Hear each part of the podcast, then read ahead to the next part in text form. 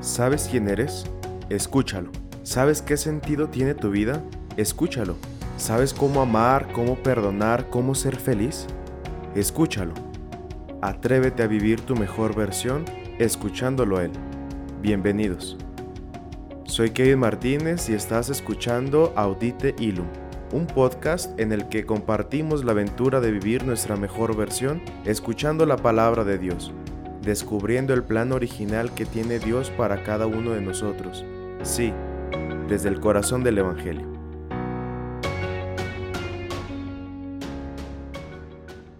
Bienvenidos a este nuevo episodio de Audite Ilum. Gracias a todos por escucharnos y adentrarse en esta aventura de descubrir tu mejor versión a través de la palabra de Dios. Hermanos, qué alegría poder compartir con ustedes esta nueva reflexión en este tercer domingo de Adviento. Estamos ya a mitad del tiempo de la esperanza. Se acerca el día de la Navidad. Pero seguimos en marcha, seguimos en camino. Por eso te invito a disponer el corazón para escuchar la palabra de Dios que se pronuncia en este tercer domingo de Adviento. El Evangelio está tomado del evangelista San Juan, capítulo 1, versículos 6 al 8 y versículos 19 al 28. Escuchemos. Hubo un hombre enviado por Dios que se llamaba Juan. Este vino como testigo, para dar testimonio de la luz, para que todos creyeran por medio de él. Él no era la luz, sino testigo de la luz. Este es el testimonio que dio Juan el Bautista cuando los judíos enviaron desde Jerusalén a unos sacerdotes y levitas para preguntarle, ¿quién eres tú? Él reconoció y no negó quién era. Él afirmó, yo no soy el Mesías. De nuevo le preguntaron, ¿quién eres, pues? ¿Eres Elías? Él les respondió, no lo soy. ¿Eres el profeta? respondió, no. Le dijeron, entonces dinos quién eres para poder llevar una respuesta a los que nos enviaron. ¿Qué dices de ti mismo? Juan les contestó, Yo soy la voz que grita en el desierto, enderecen el camino del Señor, como anunció el profeta Isaías. Los enviados que pertenecían a la secta de los fariseos le preguntaron, Entonces, ¿por qué bautizas si no eres el Mesías, ni Elías, ni el profeta? Juan les respondió, Yo bautizo con agua, pero en medio de ustedes hay uno al que ustedes no conocen, alguien que viene detrás de mí, a quien yo no soy digno de desatarle las correas de sus sandalias. Esto sucedió en Betania, en la orilla del Jordán, donde Juan bautizaba. Hermanos, antes de pasar propiamente a la reflexión del Evangelio que hoy hemos escuchado, me gustaría decir algo sobre este domingo que estamos celebrando. El tercer domingo de Adviento se le conoce como el Domingo de Gaudete, Domingo de la Alegría. Este nombre lo recibe por la antífona de entrada de la liturgia del día de hoy, tomada de la carta a los filipenses. Estén siempre alegres en el Señor, les repito, estén siempre alegres. La liturgia de hoy enfatizará el elemento de la alegría no solo con esta antífona, sino que echará mano de elementos exteriores, como los ornamentos y la vela rosa. El color rosa mostrará esta confrontación con el color morado de los domingos anteriores para recordarnos que el sentido de nuestro adviento debe provocar alegría. Pero, ¿de qué alegría se trata? Gaudete, esta expresión latina se traduce como regocíjense y se refiere a un indicativo, a una exhortación. No se trata de un simple deseo, ojalá que te alegres, sino se refiere a un mandato, alégrense y regocíjense. Esta alegría entonces va más allá de una alegría momentánea o superficial. Es una alegría exuberante que nace desde dentro y no se puede contener no se puede entender como un mero sentimiento pasajero o una simple emoción por muy intensa que ésta sea. La alegría a la que nos invita el Señor en esta liturgia es una alegría fundada, nacida en Él. El Señor que viene, el Señor que nos nace, es el único que nos puede otorgar esta alegría que perdura. Ahora nos podemos preguntar, ¿podemos estar alegres en medio de esta crisis? ¿En medio de esta enfermedad? ¿Podemos desearle alegría a quien yace sufriendo en una cama? ¿Puedo yo experimentar tal alegría cuando veo por mi ventana un día nublado? Claro que sí, aún podemos anunciar y desear la alegría. Lo que pasa es que hemos convertido el anhelo profundo del corazón del hombre hacia la alegría en un producto de mercado. Hemos consentido la idea de que la alegría puede ser esto y aquello, lo que me gusta y lo que me produce placer, lo que cuesta menos, el camino más corto y fácil, eso es alegría y pensamos en alegría traduciéndola en términos de consumo-producción. Desde noviembre, incluso desde antes, hemos visto anuncios, comerciales, publicidad, mensajes de feliz Navidad. Le hemos regalado al mercado este hermosísimo anuncio. Ojalá que lo podamos recuperar, regresándole el verdadero sentido de la alegría que provoca saber que el niño está por nacer. Ahora sí, regresemos al texto del Evangelio. Nos volvemos a topar con este gran personaje del Adviento, San Juan Bautista. La semana pasada reflexionábamos tres aspectos que este gran santo nos enseñaba para prepararnos a vivir al máximo este tiempo del Adviento. Meditábamos el desierto, la conversión y la cesis hoy nos vuelve a dar ejemplo. Y quiero que reflexionemos dos elementos importantes que el Evangelio nos enseña a través de San Juan Bautista, y que de hecho es el nombre de este episodio, testigos de la luz. El primer aspecto es preguntarnos qué significa ser testigo. Ya el texto del Evangelio nos da muchas pistas para responder.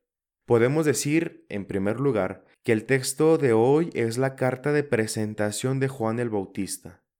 Y esta carta la podemos dividir en dos. Por una parte, la presentación que el Espíritu Santo hace de San Juan y la otra presentación que es casi exigida por parte de los sacerdotes y levitas. Juan es presentado en primer lugar como enviado por Dios. Todo envío tiene una finalidad, una misión, y la de Juan es la de ser testigo. El mismo esquema se presenta en aquellos sacerdotes y levitas que son enviados con una misión.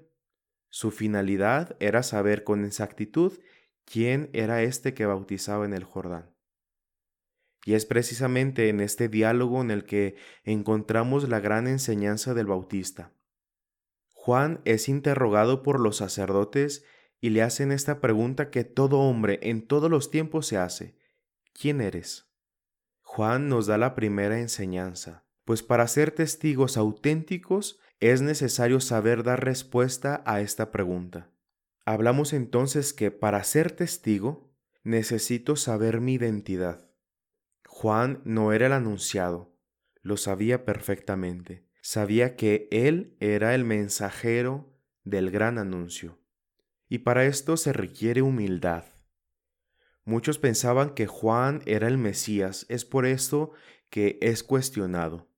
Fácilmente pudo haber caído en la tentación y autonombrarse Mesías. Pudo caer en la trampa que nosotros conocemos. Repítelo muchas veces hasta que te lo creas. Juan pudo haberse creído el Mesías. Sin embargo, él lo negó, porque sabía quién sí lo era.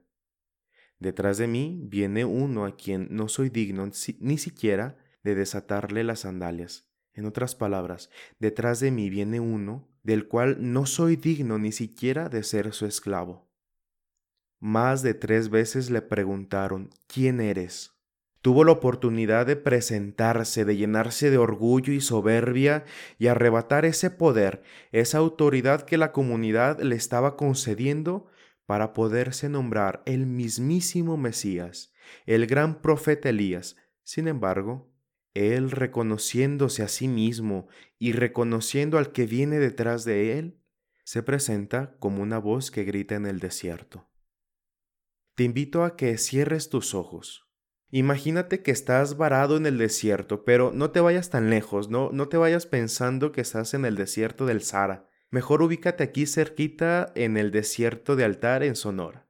Sitúate en la arena blanquecina del desierto, entre esos pequeños granos de arena que hacen una inmensidad. Comienza a gritar. Con todas tus fuerzas grita. ¿Quién te oye? ¿Quién escucha tu voz?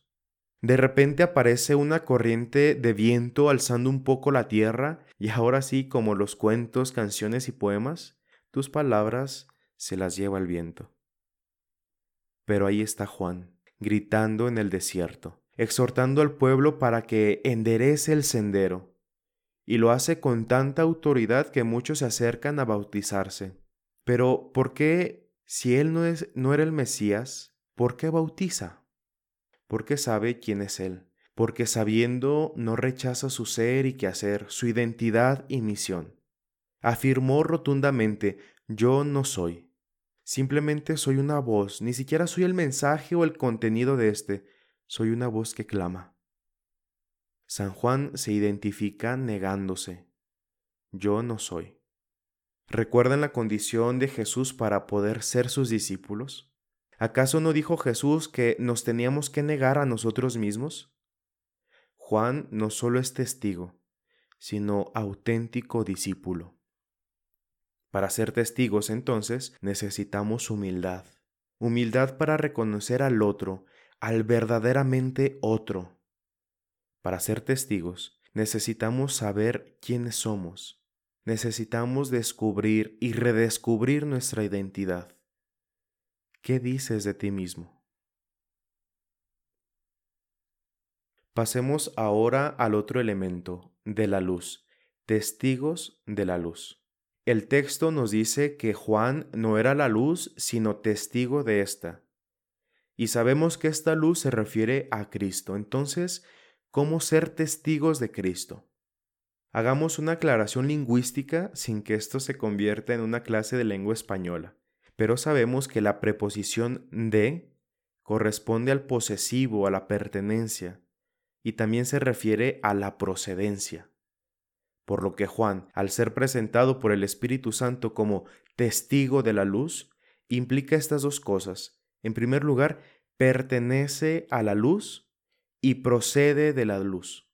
Pensemos, por ejemplo, en una lámpara. La estructura exterior no es la luz, pero podemos decir que es portadora de esta. Otro ejemplo es la luna.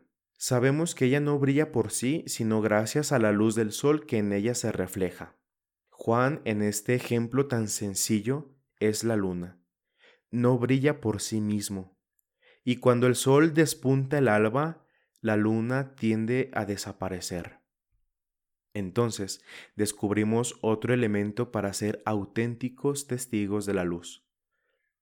En primer lugar, saber que solo somos portadores de esta luz, que hemos sido partícipes de ella, y que cuando esta luz está en su máximo esplendor, necesitamos desaparecer, disminuir. Muchos han pensado que para que la luz se distinga se necesita la oscuridad.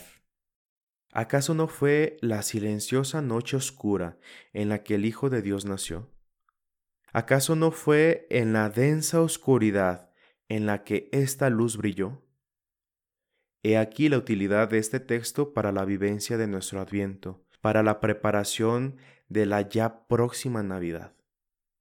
Al acercarnos al pesebre, en donde la luz está brillando, y donde nos encontramos a la que fue su lámpara, su portadora, a la bellísima María, debemos tomar el ejemplo de San Juan, el ejemplo también de San José, y ser verdaderos, auténticos y fieles testigos de la luz. Presentarnos ante el pesebre con humildad, reconociendo que es Él la auténtica luz.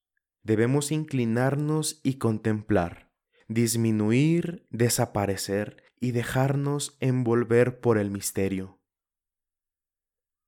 Estamos invitados a ser testigos de la luz, anunciar con nuestra voz en medio del desierto de la desesperanza, que la luz está por brillar. Somos enviados a ser estos mensajeros y portadores de la luz hoy más que nunca, cuando nuestros hermanos pierden la esperanza de ver brillar el sol, porque vivimos en días nublados por el sinsentido, por la enfermedad, por la muerte y por la impotencia que ésta provoca. Ser testigos de la luz es compartir la alegría de saber que esta luz está por brillar, sí, en medio de la oscuridad de la noche. Brilla y desea brillar en la oscuridad de aquellos corazones que se han apagado. Somos testigos, somos llamados a ser portadores de esta gran luz. Hermanos, al finalizar este episodio, no me queda más que agradecerles la oportunidad de compartir esta reflexión. Confío en la acción del Espíritu Santo que ha de provocar en cada corazón el deseo de ser verdaderos y auténticos testigos de la luz. Antes de despedirme te recuerdo que nos puedes seguir en nuestras redes sociales, tanto en Facebook e Instagram, nos encuentras como Audite Ilum Podcast Envíanos tus comentarios, tus propias reflexiones y, conclusiones de estas reflexiones. Ánimo hermanos, no nos dejemos robar la alegría de ser testigos de la luz. Hasta la próxima.